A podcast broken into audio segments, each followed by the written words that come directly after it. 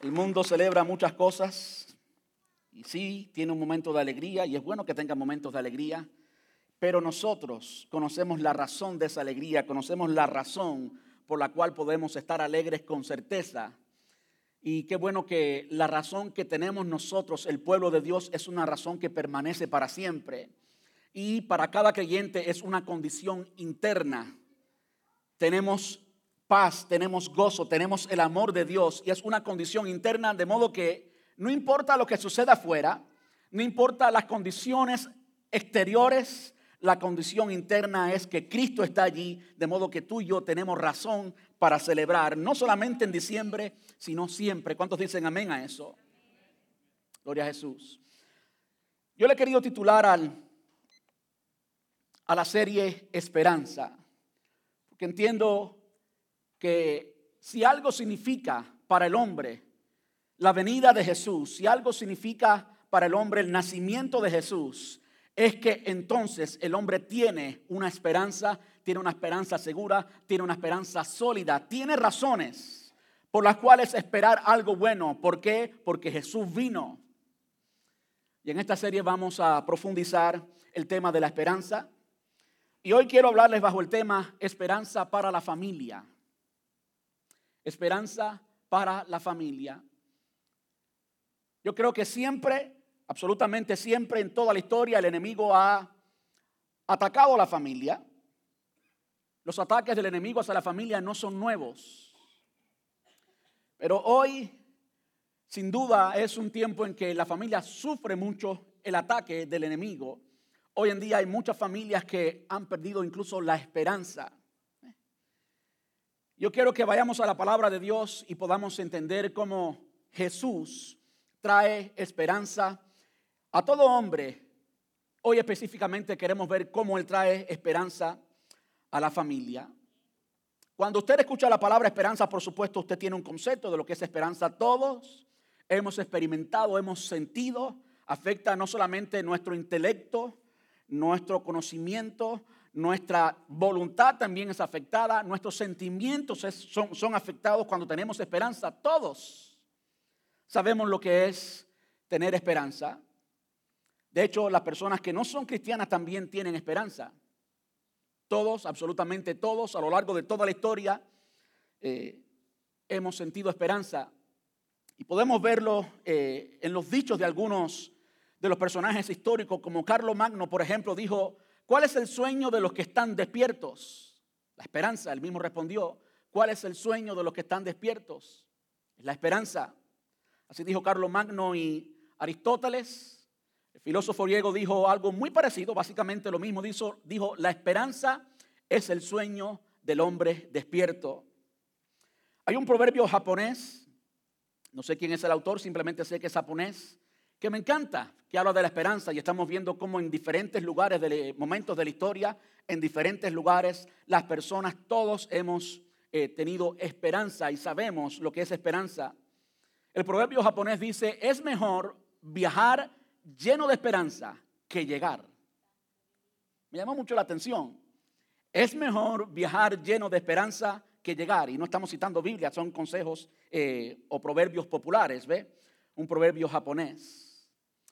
Hay alguien eh, que es uno de los mártires de nuestra nación, muy conocido, que también amó al Señor, y me refiero a Martin Luther King. Y Martin Luther King también tenía mucha esperanza. De hecho, uno de los sermones, uno de los discursos muy famosos de Martin Luther King es Mi sueño. Hace unos domingos atrás, hablando, hablando de T.D. Jakes, cité a T.D. Jakes, a que yo no me parezco en nada a T.D. Jakes, además de ser un poquito gordito, pues. Y yo citaba un sermón que hace muchos años escuché de T.D. Jakes y se me quedó en la mente, en el que él dice, hey neighbor, you don't have to believe in my dream. Todos conocemos a Martin Luther King y la pasión que él tenía y la esperanza que él tenía que un día América fuera diferente. Él dijo, si pusiera en el mundo, perdón, si supiera que el mundo se acaba mañana, si supiera que el mundo se acaba mañana, yo hoy todavía plantaría un árbol. Eso es esperanza. Eso es esperanza, una esperanza sólida. Y dijo otro más que quiero citarlo. Dice, si ayudo a una sola persona a tener esperanza, no habré vivido en vano. De modo que todas las personas a lo largo de la historia, no importa en qué lugar, no importa qué cultura, no importa si conocen a Dios o no, hemos sentido esperanza, conocemos de primera mano qué es la esperanza. Cuando vamos a la palabra de Dios, debiéramos entender qué es la esperanza basada en la, en la Biblia, qué es desde la perspectiva bíblica la palabra esperanza. Y quiero decir que es algo que primeramente es fruto del Espíritu Santo, es producto, es resultado de tener el Espíritu Santo, es decir, aquellos que somos creyentes, aquellos que somos habitados por el Espíritu Santo, como resultado vamos a tener esperanza. Esperanza es parte de la vida cristiana, pero nótese que es un producto. De hecho, usted eh, ve en cualquier forma impresa de propaganda de nuestra iglesia que somos una familia de fe, esperanza y amor el apóstol Pablo cuando escribía a cada una de las iglesias, y yo le invito a que haga este estudio, eh, quizás le tome mucho tiempo, pero es muy bueno. Cuando el apóstol Pablo escribía a las iglesias, buscaba ciertas cualidades que la iglesia debía producir. Y hay un patrón que se repite. Cuando la iglesia no tenía estas tres virtudes, fe, esperanza y amor, él corrige a esa iglesia. Pablo estaba buscando intencionalmente en cada iglesia ese producto producto de la vida de la iglesia y sin duda una de ellas es esperanza. Y usted conoce el texto más famoso que nos habla de la esperanza y que cita estos tres muy claramente y en Primera de los Corintios, capítulo 13, ¿verdad?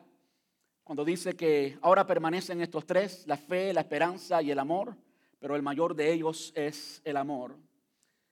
El apóstol Pablo estaba buscando eso, de modo que la esperanza debe ser parte del producto de nuestro diario vivir, debe ser parte de la dinámica de la vida de todo creyente. Debemos vivir llenos de esperanza. Ahora, en la palabra de Dios, la, esperanza tiene una base en la fe. La esperanza y la fe están, están relacionadas. La esperanza nace o es producto, está muy relacionada de la fe. De modo, escuche bien por favor, que no podremos jamás tener esperanza si primero no tenemos fe. Y vamos a ayudarle un poquito a separar las dos simplemente para que podamos entender. El hecho de que la palabra menciona las dos por separado, pues nos dice que es digno de entender específicamente qué es fe y qué es esperanza. Si no, nos mencionara solamente una, pero ya que la palabra de Dios nos menciona las dos, fe y esperanza, debiéramos entenderlo. Sin duda, la esperanza nace de la fe o se basa en la fe.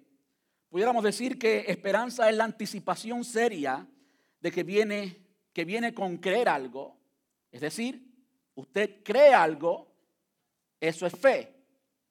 Y cuando usted lo cree, crea cierta anticipación. Usted está esperando algo.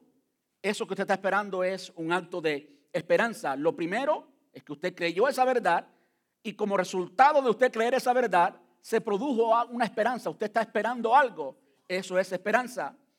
Esperanza es también una expectativa segura, que por supuesto proviene de la fe. Alguien dice que es como una garantía pacífica. Todos sabemos lo que es una garantía, ¿verdad? Algo parecido a un down payment. Cuando usted firmó el contrato para su casa, o usted firmó la cruz de una letra de carro, usted pues, usted espera en un momento pagar ese carro, pagar esa casa y finalmente obtener el título y decir, es mío, ¿verdad que sí? Que aquí en América cambiamos y cambiamos y cambiamos y cambiamos y nunca terminamos de decir el carro es mío porque nos han engañado diciendo que tenemos que tener un carro nuevo, pero ese es otro tema, ¿verdad que sí? Ese es un tema de manejo de finanzas, de administración y demás. Pero sin duda entendemos la diferencia entre la fe, cuando tú firmas el contrato, estás creyendo en que la compañía bancaria pues va a pagar el carro y que eventualmente el carro va a ser tuyo. Bueno, ahí se relaciona mucho la fe y la esperanza. La esperanza nace de la fe. La esperanza tiene que involucrar algo que que aún no es visto. Y es por eso, por ejemplo, que el apóstol Pablo, cuando escribe a los cristianos en Roma, Romanos capítulo 8, versículo 24, dice, la esperanza que se ve no es ninguna esperanza. ¿Quién espera algo que ya tiene? Romanos capítulo 8, versículo 24. Y también eh, Tito nos habla en Tito capítulo 2, versículo 13, de nuestra bendita esperanza, que es lo que estábamos hablando ahorita cuando tomamos la Santa Cena, el hecho de que estamos esperando su regreso. Y si aún no podemos verlo, pero sabemos que viene, sabemos que viene y anticipamos ese evento con alegría. Pues dicen amén a eso. Sabemos que viene y le esperamos con alegría. Para, para terminar de explicar y que entendamos la diferencia entre fe y esperanza, cuando un padre le dice a su hijo, este fin de semana te voy a llevar a un parque de diversiones, el hijo manifiesta la fe que tiene en el padre cuando cree que el padre va a hacerlo. Está creyendo en las palabras del padre. Al hijo validar las palabras del padre, está manifestando la fe. Pero después que el hijo ha creído y ha manifestado esa fe, confía en las palabras de su padre, ¿qué pasa? El niño comienza a brincar y posiblemente no pueda dormir. Y aunque el niño le guste levantarse tarde en la mañana, ese día se levanta temprano. Él dice, papi, vamos. Se creó una expectativa en ese niño. Eso es esperanza. De modo que la esperanza nace de la fe, están relacionadas, pero es, diferente. Hay una expectativa de algo futuro que viene. Amén. Ahora yo quiero que veamos eh, lo que es esperanza para la familia y cómo el hecho de que Jesús haya venido a este mundo trajo, trajo esperanza. Y vamos a ir a la familia de Jesús y vamos a verlo allí en la misma familia de Jesús. María tuvo una prima y esta prima no era una prima primera o no era prima hermana, como diríamos en nuestro lenguaje.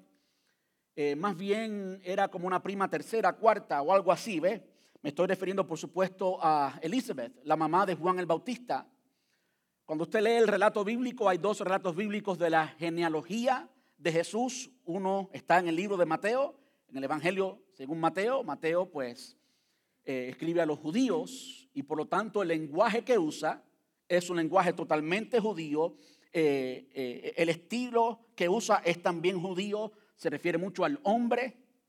Sin embargo, Lucas, cuando nos narra el mismo evangelio, Lucas es diferente, era judío, le escribe a un amigo que tenía, al cual apreciaba mucho, y de hecho Lucas era doctor, era un hombre muy preparado, era un hombre que le importaba investigar bien, de modo que cuando escribe el libro de Lucas, usted puede leerlo en los primeros versículos del primer capítulo de Lucas y puede verlo después también en el libro de los Hechos. Lucas le dedicó mucho tiempo a investigar la historia y cuando Lucas lo habla, lo habla de una forma diferente y vemos cómo le presta atención específicamente a la mujer. María dice que era de Judá, y Elizabeth de Leví.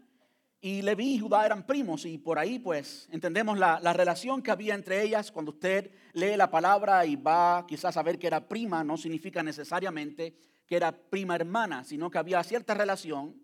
Y simplemente queremos notar eso porque las personas que se dedican a estudiar la palabra de Dios para contradecirla, muchas veces saben más palabra de Dios que los cristianos que creemos la palabra. De modo que esas cosas son importantes que usted la crea que usted las entienda. Ahora, vamos a Lucas capítulo 1 y estaremos leyendo el versículo 7 y después estaremos leyendo desde el versículo 11 hasta el 13. Lucas 1, versículo 7 y también desde el versículo 11 hasta el 13. Yo leo como de costumbre en la nueva traducción viviente. Dice, dice el versículo 7, no tenían hijos porque Elizabeth no podía quedar embarazada y los dos eran ya muy ancianos. ¿Te escuchó bien eso? No podían tener hijos porque Elizabeth no podía tener hijos y además de no tener hijos, ambos eran ya muy ancianos. Elizabeth y Zacarías, su esposo, Zacarías era sacerdote y usted lee los primeros versículos del primer capítulo de, Lucas y va a entender que eran temerosos de Dios. Yo quiero que vayamos un poquito más profundo y entendamos la condición en la cual vivían Zacarías y esta mujer llamada Elizabeth. Y quiero que entendamos la gran esperanza que inundaba sus, sus corazones. Si usted conoce la palabra, va a entender que el tiempo intertestamentario, es decir, el tiempo que divide el Antiguo del Nuevo Testamento, son 400 años. 400 años de silencio absoluto de parte de Dios. 400 años en que no hubo profeta. 400 años de silencio de Dios. Piense conmigo, por favor, lo que implica continuar creyendo en el Señor después de 400 años de silencio. Muchas veces nosotros dejamos de sentir la, dejamos de sentir la presencia de Dios por un día, por una semana, y ya comenzamos a dudar y ya afecta nuestro caminar, eh, afecta nuestro servicio al Señor. ¿Sí o no? Cuando dejamos simplemente de sentir la presencia de Dios. Yo quiero decirles, existe tal cosa como los silencios de Dios. Existe tal cosa como que Dios te deja para ver qué tú haces cuando no sientes y puedas caminar por fe y no por sentimiento y puedas caminar por convicción y no por sentimiento. Allí es donde se demuestra quién tú eres y lo que realmente crees. ¿eh? Zacarías y Elizabeth después de 400 años de silencio, todavía amaban al Señor y todavía vivían una vida íntegra, todavía vivían una vida de obediencia, una vida recta delante del Señor. Eso dice mucho. Y podemos entender que Zacarías, como era sacerdote, le tocaba en esta ocasión ir al templo y ministrar. Y ahí estaba Zacarías ministrando. Y entendemos ya que eran muy ancianos y que Elizabeth era Um, no podía tener hijos. Dice el versículo 11, y mientras Zacarías estaba en el santuario, se le apareció un ángel del Señor de pie a la derecha del altar de incienso. Me encanta como Lucas es tan específico. Yo, en un buen caribeño, diría, ¿qué me interesa a mí dónde estaba? La cuestión es que estaba allí, no, Lucas. Lo dice diferente. Se le apareció un ángel del Señor de pie a la derecha del altar del incienso lo localizó geográficamente muy específicamente. Cuando Zacarías lo vio, se alarmó y se llenó de temor. Pero el ángel le dijo, no tengas miedo, Zacarías, Dios ha oído tu oración. ¿Usted escuchó bien eso? Piense por favor lo que eso implica para la vida de Zacarías y para la vida de su esposa Elizabeth.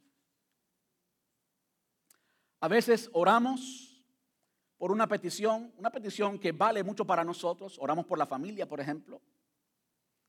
Y pasa un año, pasa dos, pasan tres, y vemos el mismo comportamiento de la persona por la cual estábamos orando, ya sea el hijo, la hija, el esposo, la esposa, uno mismo a veces. Zacarías continuaba orando. ¿Usted sabe lo que es después de muchos años de silencio, que el Señor no hablaba de ninguna manera? Mucho antes de que él naciera, por supuesto. Ya la gente ni hablaba de Dios. Pero Zacarías tenía una fe sólida. Y no solamente tenía una fe sólida como judío, sino que oraba y oraba constantemente. Por eso cuando el ángel le dice, Dios ha oído tu oración, y estoy absolutamente seguro, aunque no hay una base bíblica, pero Estoy convencido de que era una oración constante, era una oración permanente, era una oración que la, la duda no la movía, era una oración que había sido probada en fe. Y eran muy ancianos, la esposa estéril y todavía Zacarías oraba.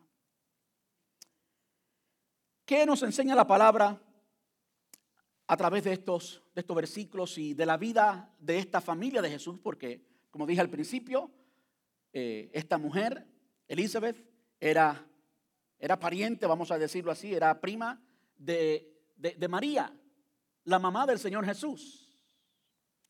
¿Qué podemos aprender? Yo quiero que veamos tres cosas que podemos aprender de esto y que por favor usted la acepte como verdades que cambian nuestro presente, verdades que están vigentes para nosotros hoy.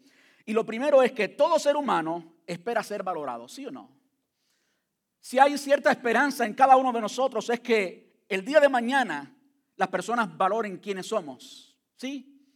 Si hay cierta esperanza en nosotros, es que nuestros familiares valoren quiénes somos. Es que nuestros compañeros de trabajo nos den valor por lo que somos, no por las impresiones que otros les den, no por los, los comentarios que otros les han dicho. Queremos que nos valoren por lo que somos. Todo ser humano espera, tiene la esperanza de ser valorado por lo que es. En Jesús, las mujeres encontraron precisamente ese valor que esperaban. Nunca antes, nunca antes había otro líder religioso que valorara tanto a la mujer como lo hizo el Señor Jesús. Y me llama mucho la atención cómo Lucas hace énfasis en el hecho de esa relación. Otra persona hubiera hecho el énfasis en la relación entre, quizás entre José, como lo hace, por ejemplo, el libro de Mateo, escrito por un judío, para judíos. Pero cuando vemos a, un, a una persona que no es judía como Lucas escribiendo, nos narra la misma historia, igualmente inspirado por el Espíritu Santo, comienza a ver cosas, comienza a escribir cosas que de otra forma no lo hubiéramos visto, el valor que el Señor Jesús le da a la mujer. Yo creo que el movimiento feminista que vemos hoy en día le promete muchas cosas a la mujer, pero en efecto lo que está haciendo es destruir la mujer. De modo que mujer, si usted quiere saber el valor que usted tiene, si usted quiere saber cuánto vale para el Señor y cómo debe estar su autoestima, yo le invito a que vaya a la palabra de Dios y encuentre lo mucho que la palabra de Dios tiene que decir de ti y para ti. Esta mujer tuvo el privilegio de llevar en su vientre a quien conocimos como Juan el Bautista. Y si usted conoce a Juan el Bautista y lo que la Biblia dice de Juan el Bautista, en las palabras literales del Señor Jesús, no hubo otro hombre más grande que Juan el Bautista. Esta mujer, en una forma milagrosa, recibió el producto, recibió el resultado de la esperanza que tenían. La esperanza que tenían estaba basada en que eh, Zacarías creía creía en el Señor, creía lo que el Señor decía y todavía oraba por un hijo. Y entonces el Señor pues le da a Juan el Bautista. Lo primero que vemos allí es eso, el valor que el Señor le da a la mujer que nunca antes alguien le había dado y así es en todo el Nuevo Testamento. Es por eso que había una María, o había muchas Marías, mejor dicho. Había una María Magdalena. Había muchas mujeres como Lidia, la vendedora de púrpura. Como muchas otras del Nuevo Testamento que de otra forma no hubieran sido notadas, pero el Señor presta mucha atención a eso. Lo segundo que queremos que, o que quisiera que vean en, esto, en esta historia de Zacarías y Elizabeth, es que en Dios podemos esperar lo imposible. ¿Cuántos dicen amén a eso? En Dios podemos esperar lo imposible. En Él podemos esperar lo imposible porque Él es el Dios de lo imposible. Y Él responde a la oración de sus hijos. Cuando tú y yo somos hijos de Dios, cuando tú y yo tenemos una relación de hijos, tenemos una relación en que hay paz, en que hay buenos términos con el Señor, cuando nuestra vida diaria refleja esa verdad, entonces podemos pedir al Señor y tener esperanza. ¿Por qué digo esto? Digo esto porque tanto Zacarías como su esposa eran gente temerosa de Dios. Hoy en día hay un evangelio como que le echan un poquito de agua. Y hay predicadores y demás, ciertas corrientes doctrinales que quieren presentar a Dios como un mandadero, como si Él estuviera obligado a hacer lo que queremos hacer sin importar cómo vivimos. Yo quiero que usted note que tanto Zacarías como su esposa eran temerosos de Dios, eran gente obediente, era gente que le servía al Señor y eran gente que tenían una vida de oración. Eso es importante. Eso es importante. En Dios podemos esperar lo imposible. Él responde la oración de sus hijos. Ahora, por favor, note lo siguiente. ¿Qué edad tenía Zacarías y su esposa? Eran ancianos. No solamente era imposible porque era estéril la mujer, sino que también eran ancianos. De modo que podemos entender que habían esperado mucho tiempo. Dios responde a la oración de sus hijos y será en el tiempo perfecto de Dios. Nos apresura a decir amén porque es fácil decir amén, pero esperar al tiempo perfecto de Dios le va a costar mucho. ¿Cómo es que alguien viviendo en un tiempo de espera puede vivir alegremente? ¿Cómo es que alguien esperando algo que no ha visto, cómo es que alguien sin ver aquello por lo cual está orando puede mantenerse firme, puede mantenerse en oración, puede mantenerse en obediencia? ¿Usted sabe cuál es la respuesta? Una persona que está llena de esperanza. Una persona que está llena de esperanza. Entonces, será en el tiempo perfecto de Dios. Imagínense si el Señor hubiera respondido a la petición de Zacarías y su esposa cuando comenzaron el primer año, el segundo año. Por favor, identifique el tiempo que usted ha orado por una petición u otra. Imagínense que el Señor hubiera respondido a la petición de Zacarías y de Elizabeth el primer año.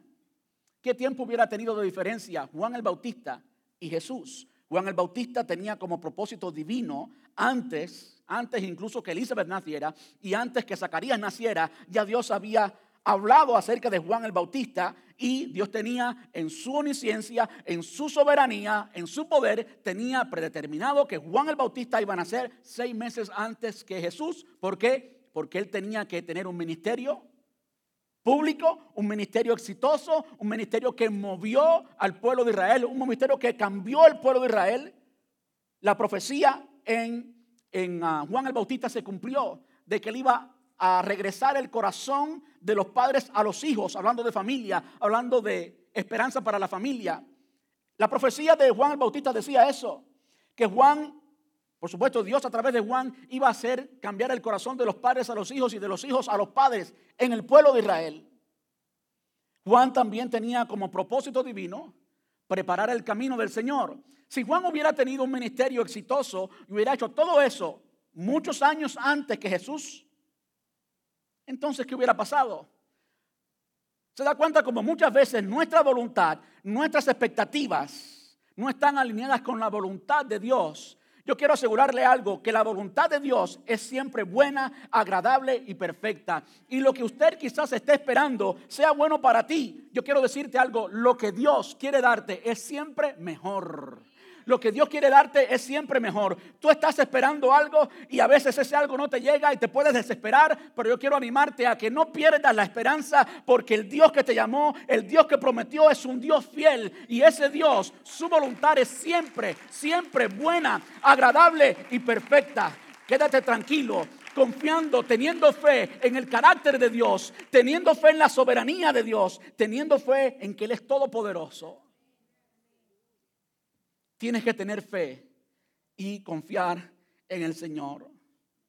Algo que caracteriza a alguien que pasa por ese momento de espera, que es difícil. Yo no voy a engañar a nadie diciéndole, el tiempo de espera es un tiempo de baile y gozo. No, es un tiempo difícil. Lo es. Como dice Jesús Adrián Romero, esperar en ti, difícil sé que es. Mi mente dice no, no es posible. Se saben el canto, ¿verdad? Es en el tiempo perfecto de Dios. Ahora usted puede, escuche bien, por favor, puede disfrutar el tiempo de espera si lo vives con esperanza.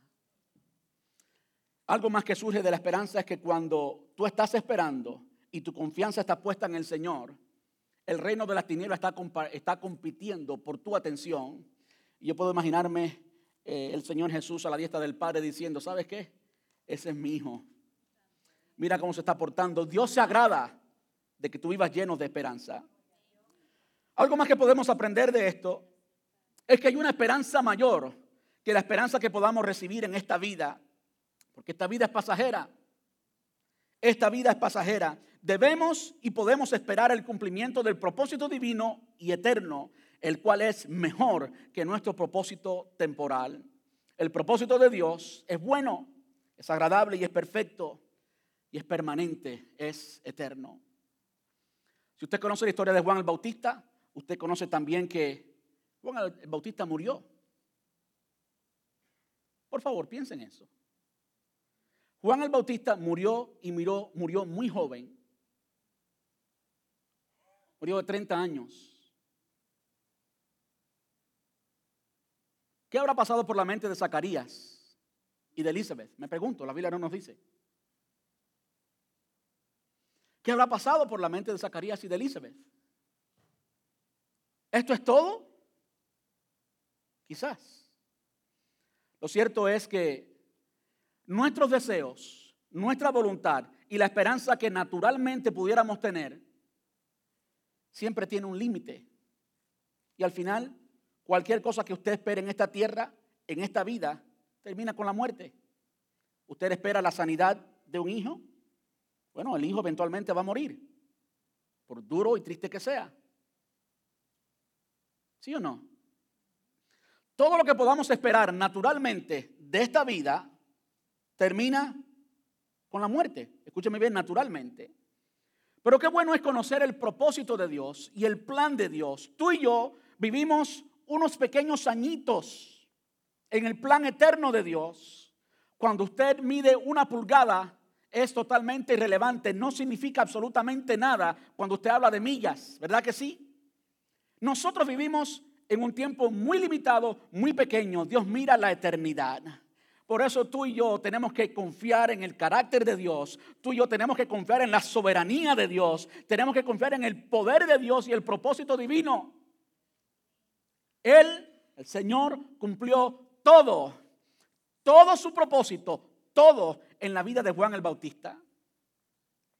Y cuando llegó el día que el Señor, en su soberanía, en su voluntad, tenía apuntado para que Él partiera, fue el día que pasó lo que pasó con Juan el Bautista. Nada se sale de la soberanía eterna del Señor.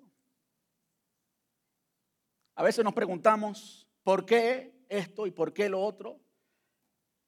Y si los porqués hacen dudar, nos hacen dudar de nuestra confianza en el carácter de Dios, pues entonces nuestra fe está siendo débil. Cuando conocemos el carácter de Dios, que Él es un Dios bueno. ¿Cuántos dicen amén a eso? Mi abuelo era un hombre de Dios. Era un hombre muy respetado por toda la familia. Incluso antes que yo naciera murió una de mis tías de tuberculosis.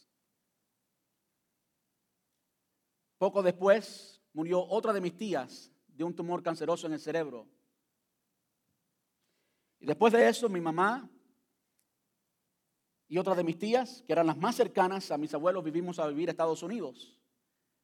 Mis abuelos quedaron solos en Cuba, en condiciones desfavorables, sin dos hijas que habían muerto ya. Solamente puedo imaginarme lo que pueda sentir alguien que pierda un hijo. Y sin la familia inmediata cercana. Y cuando mi abuelo hablaba con mi mamá, le decía, Dios es bueno y es justo. ¿Saben por qué Dios es bueno y es justo? ¿Saben por qué? Porque esas dos tías que murieron y Juan el Bautista un día van a ser resucitados.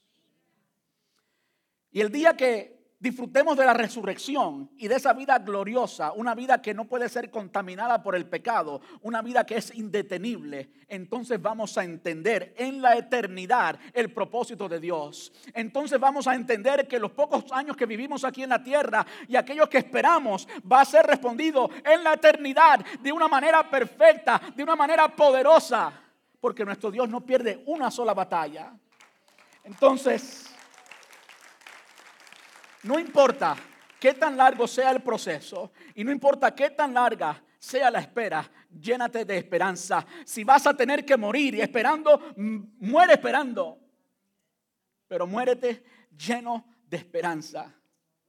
¿Usted quiere conocer una lista de héroes que murieron esperando? Lea el libro de Hebreos capítulo 11. Murieron todos esperando lo que buscaban sin antes verlo. Qué lindo es el Señor. Debemos y podemos esperar el cumplimiento del propósito divino y eterno. Saben que no hay un hijo de Dios que sea mortal hasta que cumpla todo el propósito de Dios en su vida. Yo soy literalmente inmortal hasta que Dios cumpla todo su propósito en mi vida. No hay nadie que pueda adelantar ese reloj, no hay nadie que lo pueda atrasar es controlado por Dios. Satanás no puede moverlo. Satanás no tiene el poder. Él es creado. Y nosotros, los que pertenecemos a Cristo, hemos vencido el pecado, hemos vencido la muerte y no hay ninguna condenación para nosotros. No hay poder del enemigo sobre nuestras vidas. Estamos seguros en Él. Satanás no nos puede tocar. No puede afectar a veces cuando estamos flojos y estamos medios carnú, como diría un, puertorriqueño. Pero no puede tocar nuestra alma. Eso solamente le pertenece al Padre. Eso solamente le pertenece a la soberanía de Dios. El plan de Dios es siempre mejor que nuestro propósito temporal. El propósito de Dios es bueno, es agradable y es perfecto. Aunque no lo entendamos ahora, es siempre bueno agradable y perfecto. Y muy importante, es eterno. No es temporal. No es un día, ni dos, ni un año, ni dos, ni tres, ni cincuenta, ni ochenta años. Es eterno. Le da un aplauso al Señor. Su plan es eterno.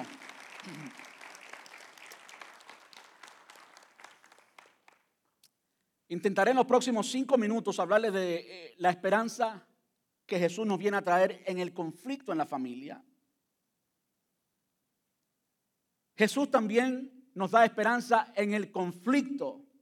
Toda familia, toda familia experimenta conflicto, absolutamente todas.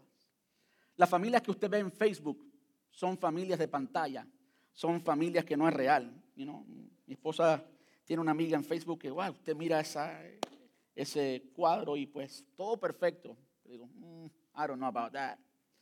Yo no sé, yo no confío que sea perfecto porque la mía no es perfecta.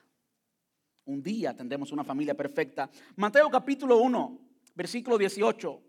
Dice, este es el relato de cómo nació Jesús el Mesías. Escuche bien, por favor. Su madre, María, estaba comprometida, engage, estaba comprometida para casarse con José, pero antes que la boda se realizara, mientras todavía era virgen, quedó embarazada mediante el poder del Espíritu Santo. Nos encanta leer eso y aceptar eso y creer y demás de la Virgen María. Creemos, por supuesto, lo que la palabra dice. Lo que a veces nos falta pensar es las implicaciones de eso. Porque no todo el mundo, especialmente después de 400 años de silencio, después que la religión judía se contaminó al punto que estaban contaminadas y podemos verla claramente en los evangelios, como Jesús les hablaba a los escribas y fariseos y le decían hipócritas, los doctores de la ley eran hipócritas. El pueblo de Dios estaba afectado. No todo el mundo tenía la fe de María. María sin duda fue elegida porque tenía una fe brillante, tenía una esperanza gloriosa, esperaba todavía el Mesías. Y cuando entendemos esto y entendemos que María resultó embarazada, estando todavía comprometida, no se habían casado, virgen, imagínese usted que una niña de su cuadra, una niña de su barrio, pues sale embarazada y dice, no, ella todavía es virgen. Si hoy en día, dos mil años después, hoy en día se burlan de nosotros cuando creemos en la virginidad de María, imagínense en aquel entonces. Imagínense que María podía ser apedreada por la ley judía. Imagínense el conflicto que implicó el nacimiento de Jesús. Imagínense el conflicto que esto representó para María. Dice el versículo 19, José, su prometido, era un hombre bueno y no quiso avergonzarla en público, por lo tanto, decidió romper el compromiso en privado. De modo que tenemos una jovencita buena, embarazada, nadie que en ella, todo el mundo la critica, puede ser apedreada por la ley, y el novio, pues, ni siquiera le quiere decir, pero en su corazón está decidido, esta, mm, no confío más en ella. Esa es la realidad. Tomó el cielo. El Señor tuvo que mover el cielo y un ángel viene y habla con José. Dice el versículo 20, mientras consideraba esta posibilidad, un ángel del Señor se le apareció en un sueño. José, hijo de David. Le dijo el ángel, no tengas miedo de recibir a María por esposa, porque el niño que lleva dentro de ella fue concebido por el Espíritu Santo y tendrá un hijo y lo llamará Jesús porque él salvará a su pueblo de sus pecados. Tomó el cielo, Dios tuvo que mover los ángeles para eh, fortalecer la imagen que José tenía de María. Dice el versículo 24, cuando José despertó, hizo como el ángel del Señor le había ordenado y recibió a María su esposa, pero no tuvo relaciones sexuales con ella hasta que nació su hijo y José le puso por nombre Jesús. De modo que allí vemos, vemos la humildad, la obediencia que había en José. Quiero, quiero ir un poquito más allá para entender el conflicto total. En medio del conflicto, en medio de la confusión, por favor no pierdan esto de vista, Dios interviene. Hay conflictos que llegan a nuestra vida resultado de nuestra malcriadez, resultado de nuestra irresponsabilidad. Y esos conflictos tenemos que resolverlos nosotros. Tenemos que aprender a ser responsables. La palabra enseña, no, escuche bien por favor, no os engañéis. Dios no puede ser burlado, pues todo lo que el hombre sembrare, eso también segará. Si Dios no permite que tú ciegues lo que has sembrado, en otras palabras, si Dios no permitiera y te rescatara de todas tus malas decisiones, entonces tú nunca crecerías, nunca cambiarías. Dios estuviera ayudándote a hacer malas decisiones. Y Dios no hace eso. De hecho, si, si usted ve que hay algo en el mundo que está al revés, las personas se preguntan, ¿por qué si Dios es Dios y es tan bueno y es poderoso, sucede esto, sucede aquello, hay niños que mueren, eh, ocurren eh, trastornos eh, naturales, demás y demás y demás. ¿Por qué?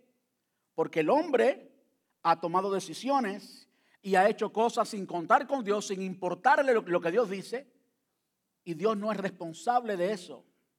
No podemos culpar a Dios. Hablando de nosotros, no podemos comer a rienda suelta y después esperar que el Señor nos sane de diabetes. ¿no? Tenemos que ser sabios. Y eso me lo, estoy predicando a mí mismo hoy. Dejémoslo ahí. Pero entiende que el Señor no es responsable de nuestras faltas. Todo lo que el hombre sembrare, eso también segará. Por lo tanto, debemos ser responsables. Ahora,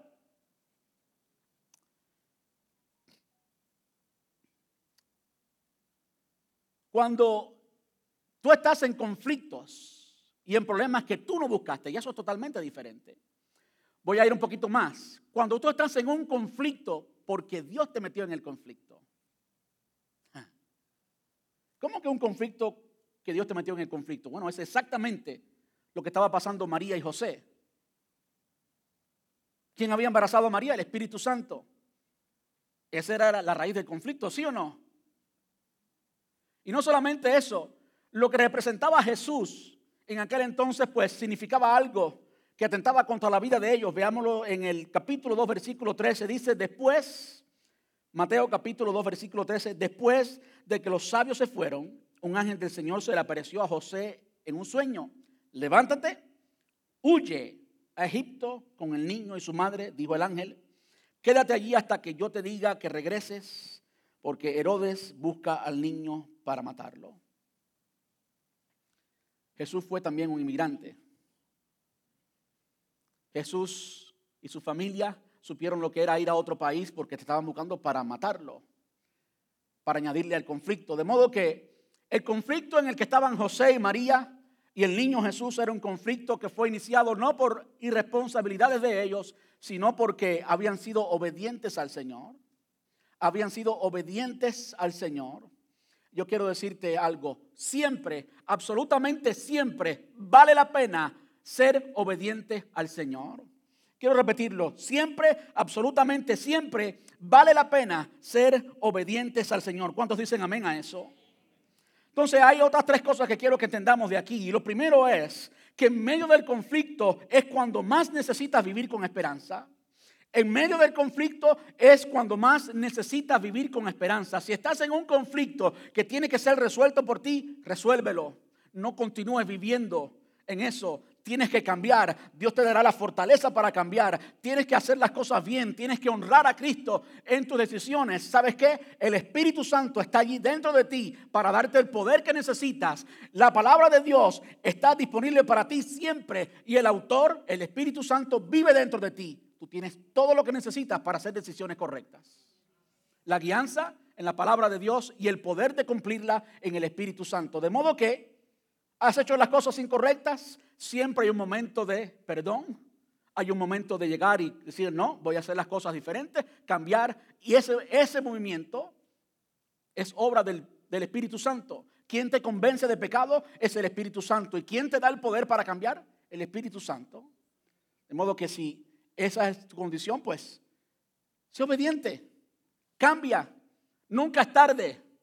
Nunca es tarde. Las personas desobedientes viven sin esperanza porque saben que son desobedientes y no están esperando algo bueno. Yo quiero decirte, los planes de Dios para ti son buenos si tú cambias. Si tú cambias. Si no quieres cambiar y quieres vivir continuamente en el pecado, bueno, pues prepárate porque las consecuencias del pecado no son buenas. La paga del pecado es muerte. Pero si tú decides cambiar, entonces, entonces tienes razón, tienes base para vivir lleno de esperanza. En medio del conflicto necesitas la esperanza y es por eso que necesitas cambiar si tienes que cambiar. La presencia de conflictos, escuche bien, especialmente la presencia de conflictos no causados, de los cuales tú no eres responsable, no es el fin de la esperanza. Cuando alguien está en un conflicto, cuando alguien está en un problema, a veces parece que el túnel no tiene fin. A veces parece que no vas a ver la luz del día. Yo quiero decirte algo. Cuando hay conflictos no causados por ti, ese no es el fin de la esperanza, no va a terminar allí. Todo conflicto tiene su fin. ¿Saben qué no tiene fin? La fidelidad de Dios. Esa no tiene fin. Entonces, si estás en un conflicto, un conflicto no causado por ti, si está causado por ti, ya sabes la solución. Si no está causado por ti, tranquilo. La fidelidad de Dios es desde la eternidad y por la eternidad.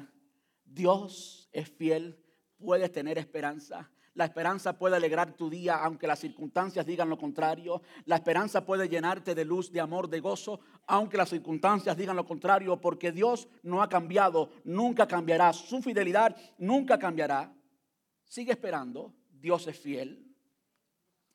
Lo que tenemos que ver es qué hacemos. ¿Qué hacemos mientras esperamos? ¿Qué hacemos mientras estamos en el conflicto? Tres cosas que debemos hacer. Simplemente. Yo sé que no vas a entender el conflicto, ni intentes entenderlo. Le puedes preguntar a Dios, pero Dios no está obligado a responderte cada vez que tú preguntes.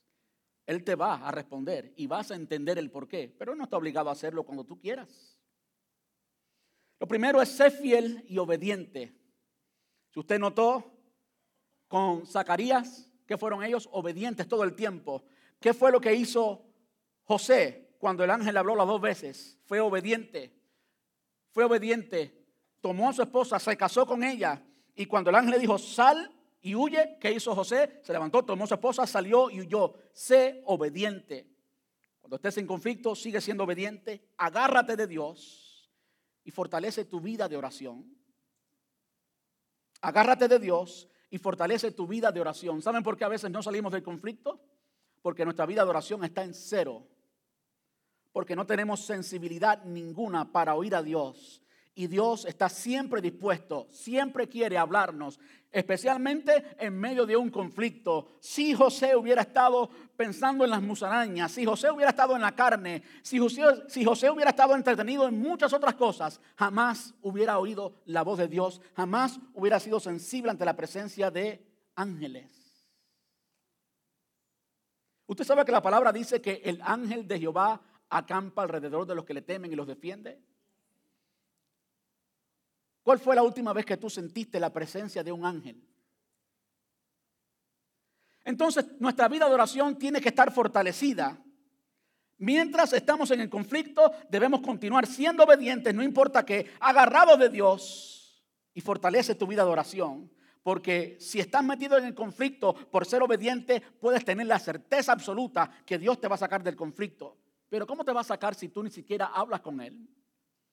¿Cómo te va a sacar si Él te habla y tú no escuchas? No puedes salir, no puedes ser guiado con oídos sordos.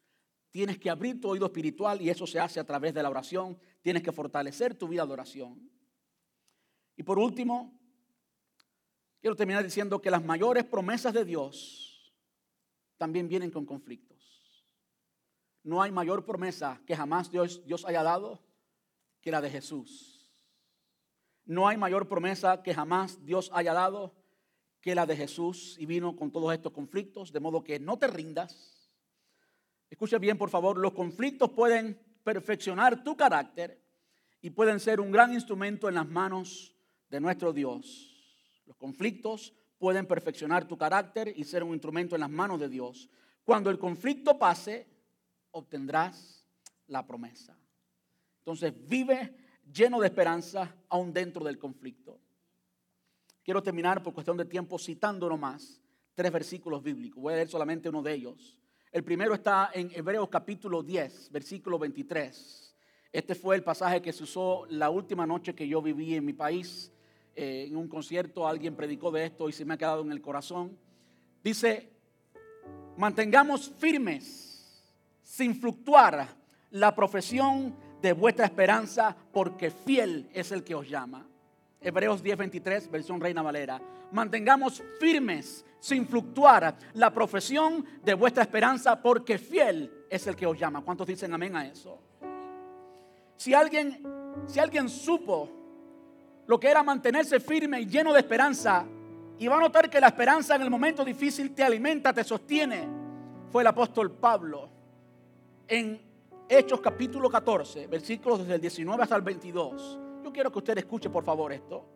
Dice, entonces vinieron unos judíos de Antioquía y de Iconio que persuadieron a la multitud y habiendo apedrado, apedreado, perdón, a Pablo, escuche bien, le arrastraron fuera de la ciudad pensando que estaba muerto. Más malo que eso no puede suceder, ¿verdad? Lo apedrearon y lo llevaron fuera de la ciudad pensando que ya estaba muerto.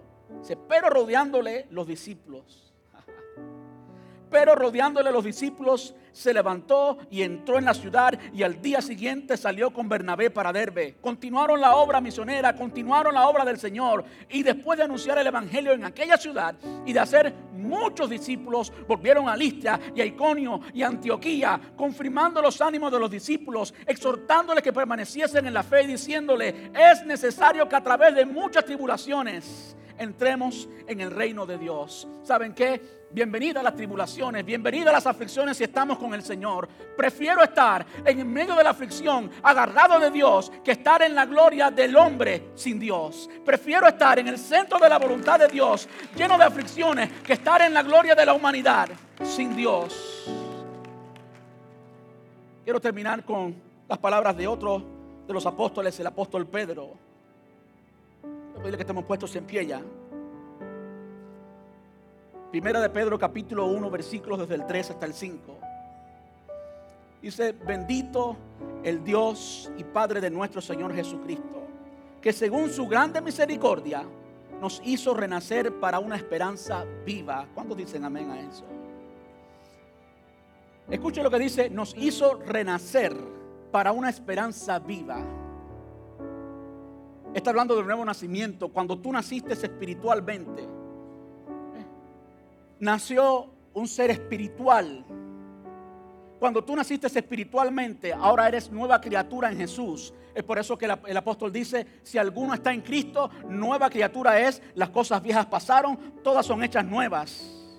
Dice que según su grande misericordia nos hizo renacer. ¿Renacer para qué? Para una esperanza viva, por la resurrección de Jesucristo de los muertos, para una herencia incorruptible. Escuche bien, por favor.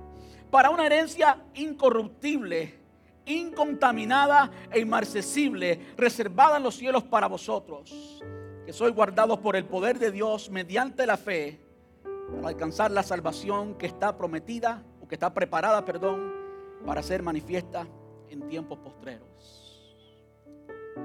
¿Sabes qué? No te rindas. Vive lleno de esperanza.